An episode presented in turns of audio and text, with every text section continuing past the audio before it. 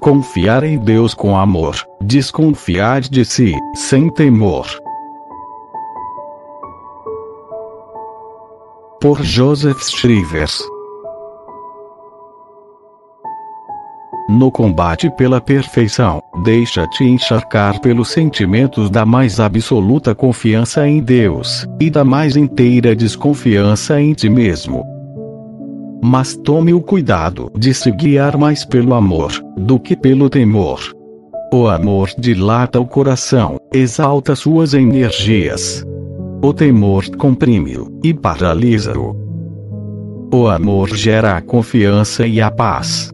O temor provoca perturbação e agitação. Se olhares para ti mesmo e tuas fraquezas, o temor invadirá teu coração. Se olhares para Jesus, que é bom e poderoso, o amor te penetrará. Deixa-te, pois, atrair por Jesus, não permitas que temor ou desconfiança perturbem teu coração. Afasta, imediatamente, todo pensamento inquietador, toda ideia deprimente, todo sentimento de tristeza, ou de desânimo. Esses sentimentos são frutos da confiança em ti mesmo. No trabalho da perfeição, age com doçura, e não com violência. A violência é uma força de destruição. Ela elimina, rompe, destrói, não repara e nem edifica. A violência é uma força transitória, não atinge senão a superfície das coisas.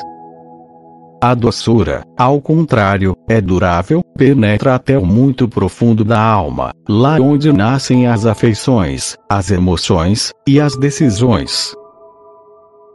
A doçura é um óleo benéfico, que adoça, cura e fortifica.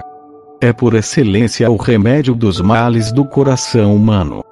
O homem se obstina e endurece contra a violência, mas não resiste à bondade. Aplica este princípio em tuas relações com o próximo, principalmente com teu próprio coração. Nunca tenhas ressentimento contra ti mesmo, depois de tuas faltas. Humilha-te diante de nosso Senhor, pede-lhe perdão sinceramente, e levanta-te com coragem. Jesus vai te auxiliar.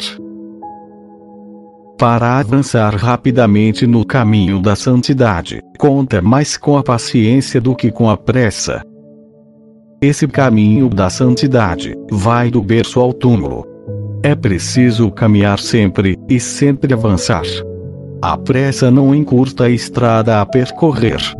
Ao contrário, ela provoca o cansaço e o desânimo. Certamente chegará à santidade aquele que, após cada falta, se levanta calmamente e continua seu caminho. Quanto mais a alma economiza suas forças, quanto mais controla seus ímpetos, quanto mais contém seu ardor, tanto mais longe irá. O apressado, ao contrário, esgota-se, enfraquece, e tomba sem forças para continuar o caminho. Confiou demais em si mesmo. Tenha, pois, uma vontade sempre enérgica, jamais precipitada um espírito sempre alerta, jamais preocupado. Um coração sempre corajoso, jamais agitado.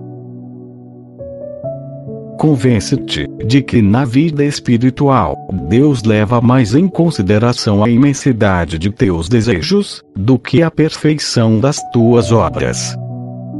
Esmera-te em executar os bons desígnios, age como se tudo dependesse unicamente de ti, e depois observa, sem ficar cabisbaixo, que nada fizeste. O homem não é realmente forte senão em desejos, e Deus considera o desejo sincero como se fosse realizado. Concebe grandes projetos, porém confia sua execução a Jesus.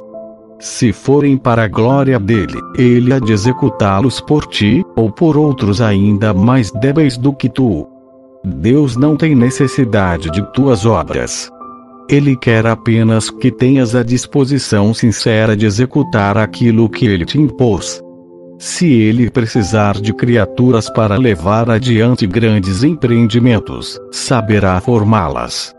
Irá buscá-las entre aquelas que não se apoiam na própria força, habilidade ou mérito.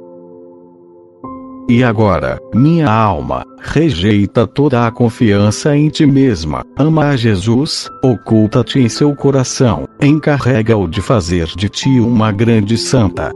Ele o fará certamente.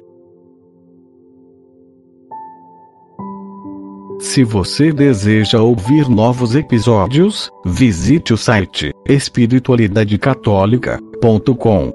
Obrigado.